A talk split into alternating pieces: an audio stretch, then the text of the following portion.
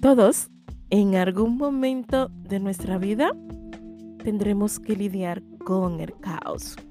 La tarea es amarlo u odiarlo. ¿Tú qué vas a hacer con tu caos? Episodio 104. ¿Cómo pedir ayuda? Hola, otro día más por aquí. Yo soy Alisa Dacier psicóloga online para seguimos alesadacier.com. Tanto en mi página web como en este espacio, te acompaño a amar tu caos.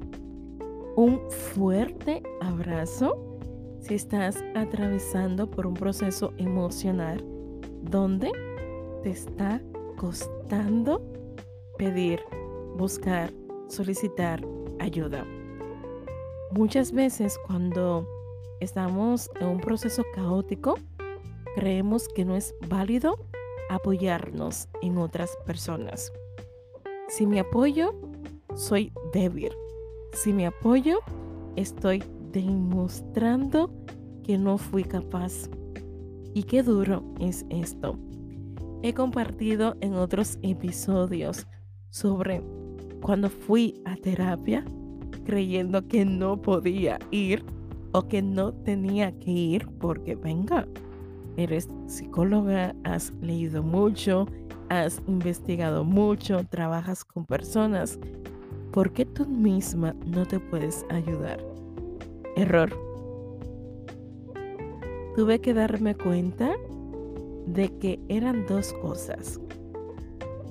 Si seguía en esa situación, iba a caer en la locura o iba a perder mi vida. Porque había muchísima ansiedad, porque había un cuadro depresivo que necesitaba el acompañamiento psicológico y sobre todo porque yo no era fuerte. Era un ser humano que necesitaba reconocerlo. Y esa fue una situación que me costó pedir ayuda y que busqué ayuda. Y luego de ello, en la pandemia, madre mía, creo que es la primera vez que comparto esto y lo hago por aquí.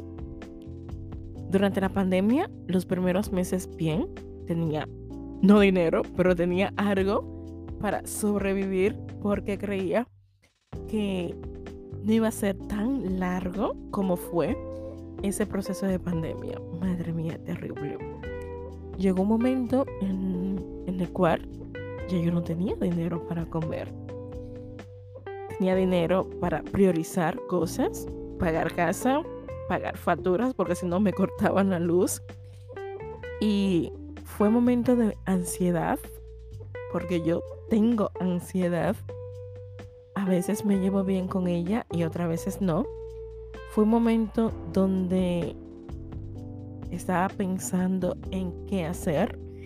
Incluso estaba en mi lista irme a mi país porque yo decía, aparte de un virus que está ahí presente, que no sé si vamos a vivir, o sea, óyeme lo que estoy diciendo. Y ahora morirme aquí de hambre es como, hey, no, no, no. Y recuerdo una amiga que seguro estará escuchando esto que me escribió preocupada me dijo, cualquier cosa que necesites, aquí estoy, pídeme. Yo quería pedir, pero no sabía cómo hacerlo.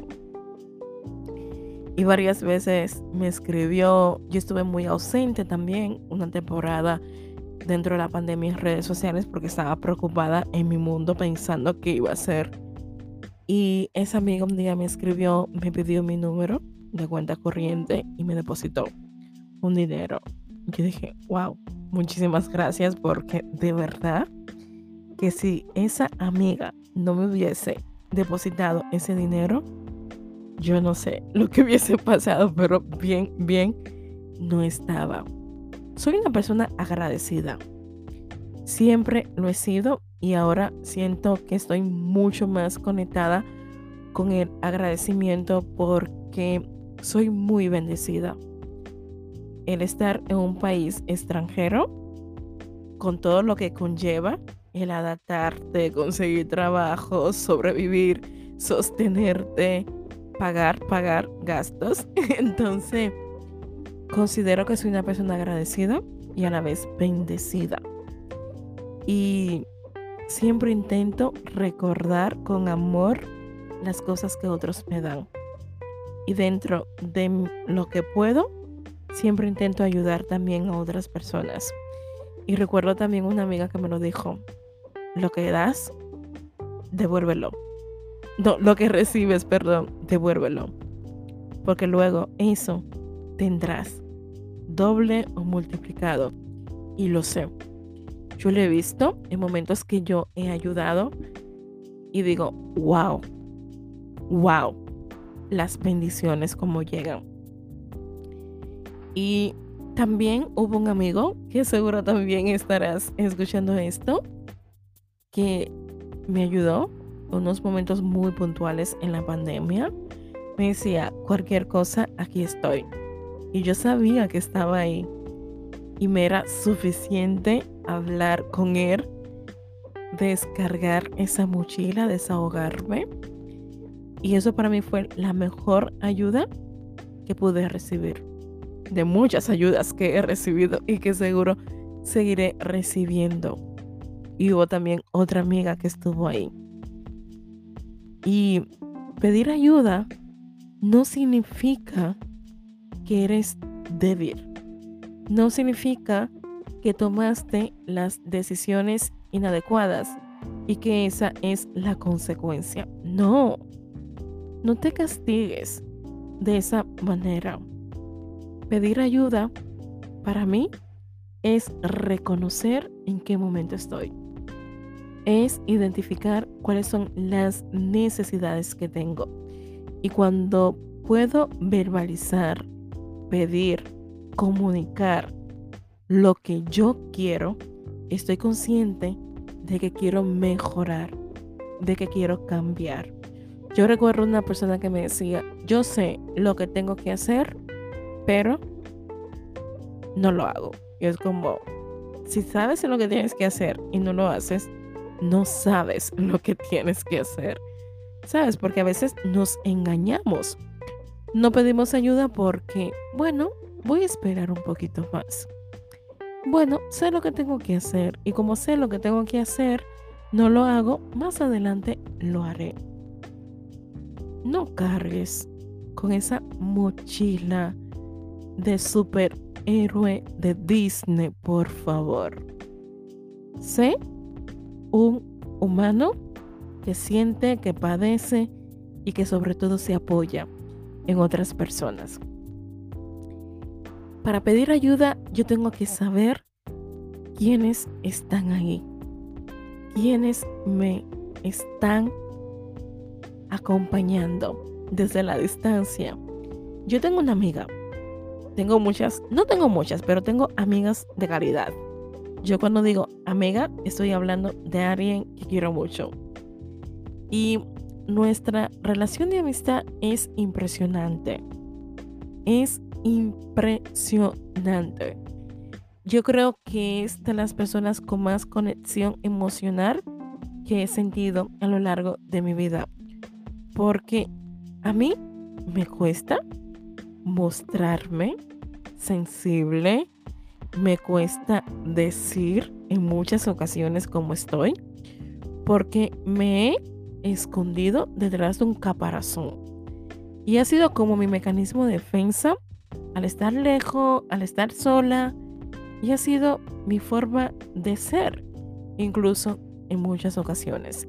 Esa amiga me enseñó a pedir, a comunicar, porque cuando yo estaba triste en mi ruptura, en mi proceso de duelo por la muerte de mi hermana, siempre me preguntaba, ¿cómo estás? Y yo le decía, bien, me decía, no, dime cómo estás.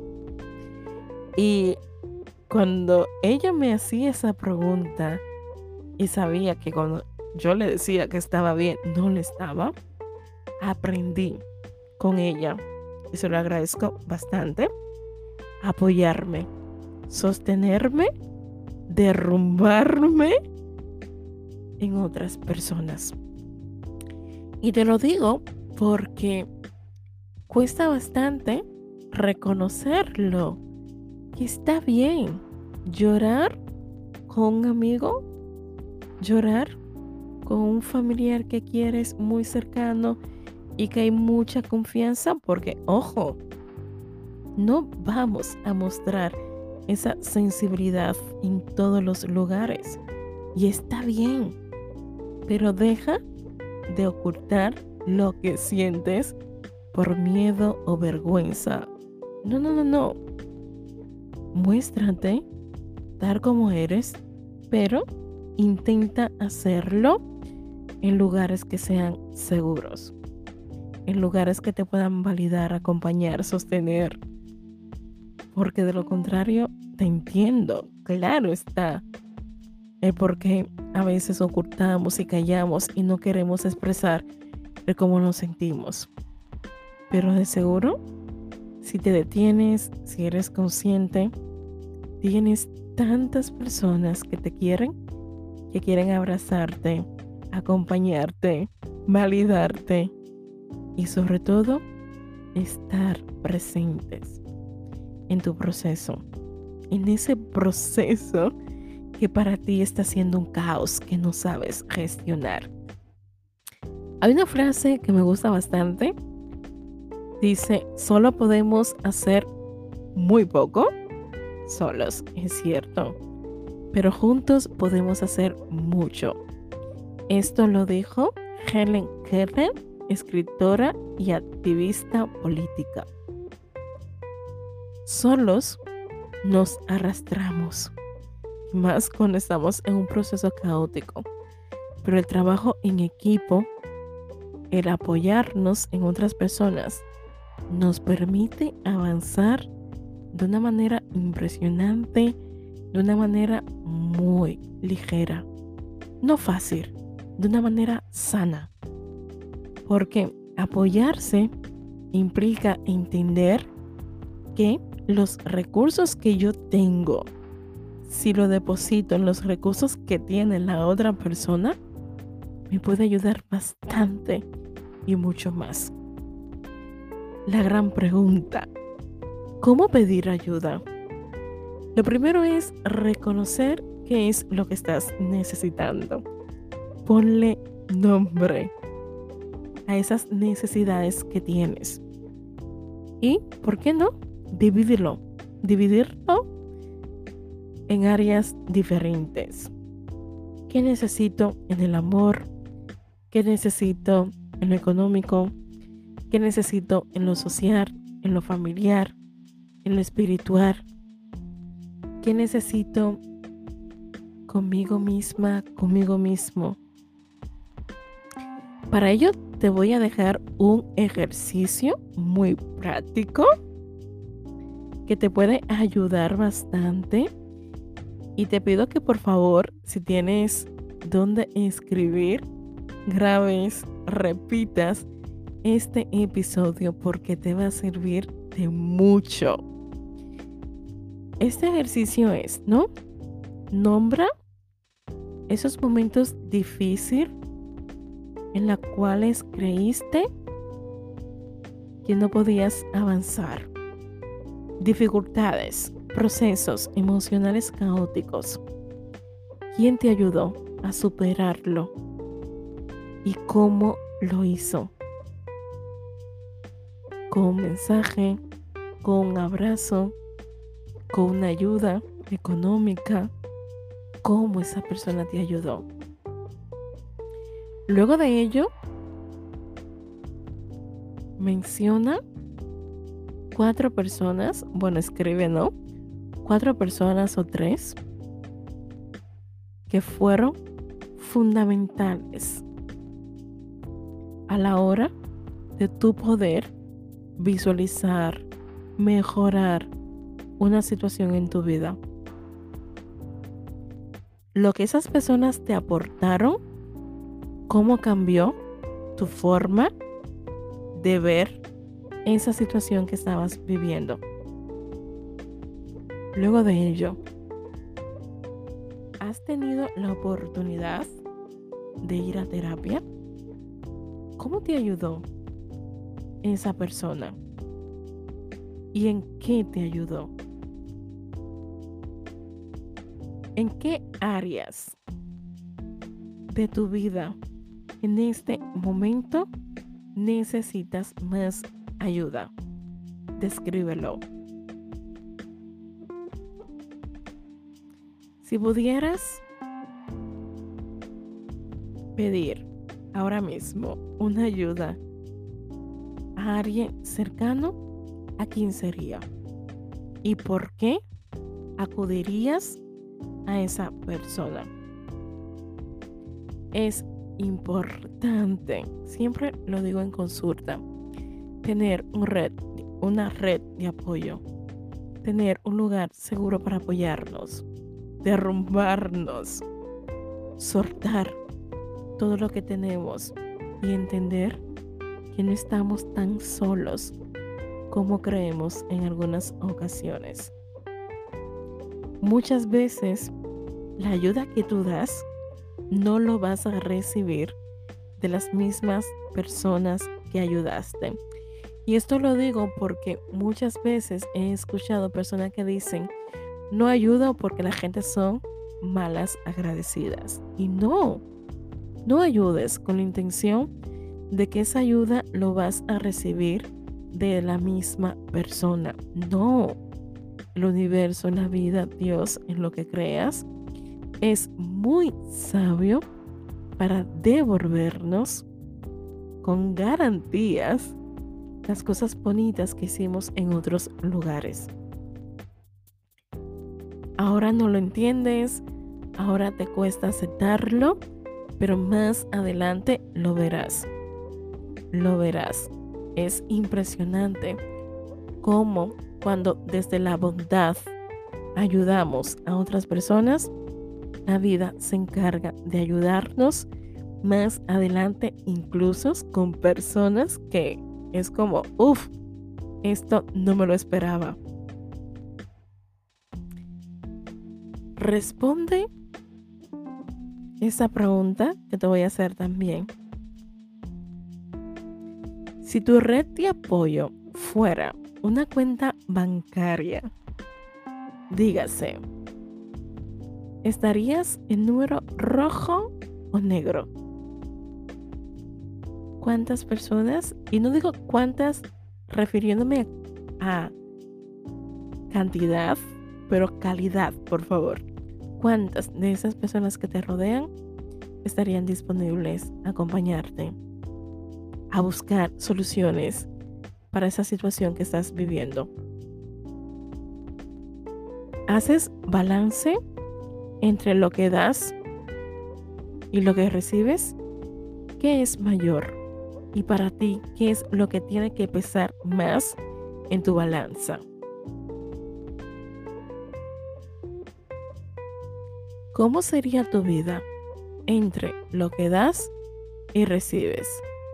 ¿Hay un punto de equilibrio en ello? ¿Cómo pedir ayuda?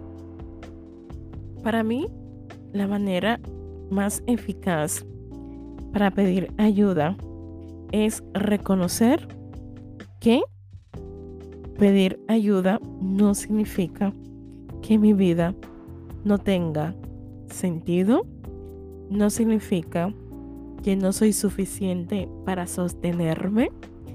Incluso yo creo que cuando reconocemos que podemos apoyarnos en otras personas, sí tenemos sentido. Sí le damos sentido a nuestra vida. Sí estamos haciendo cambios y unos cambios que nos van a ayudar a reflexionar sobre, wow, la importancia de apreciar las personas que tenemos cerca. Yo recuerdo una amiga que decía, si soy tu amiga y no puedes contar conmigo en tus malos momentos, no quiero ser tu amiga. Y eso me pareció impresionante y muy valioso. Y es algo que tengo tatuado en mi corazón. Digo, wow, si yo digo que quiero a las personas que me rodean y no tengo la confianza de hablar, depositar, descargar situaciones X que estoy viviendo, es como, wow, ¿no? Hay una amiga que hablamos bastante, nos acompañamos y ella me dice, hoy te voy a dar la chapa. La chapa aquí en España es como hablar mucho, ¿no? Digo yo, tranquila amiga, te escucho. Y cuando me envía audios muy largos, me dice, uff, me he pasado. Y yo, no pasa nada. Te voy a escuchar. Aquí estoy. Y qué bonito tener eso. Qué bonito hablar, comunicarnos. Qué bonito intercambiar con otras personas, ver cómo estamos. Imagínate. ¿Qué necesitas tú para comprometerte contigo y a la vez entender cuáles son las cosas que te impiden reconocer que ya eres suficiente a pesar de buscar dónde apoyarte. Muchas veces el pedir ayuda es como quitarle peso a esa mochila emocional, pero también el dejar a un lado la autoexigencia que tenemos con nosotros mismos. Esa dureza de creer yo puedo con todo, yo lo voy a conseguir todo yo sola, sola lo voy a conseguir, lo voy a lograr, lo voy a alcanzar. Y es como, uff, no. Deja de creer que lo vas a hacer sola o solo. No. Yo estoy en un proceso de emprendimiento que llevo años, ¿no? Intentando que mi fuente principal, mis ingresos, venga de mis servicios.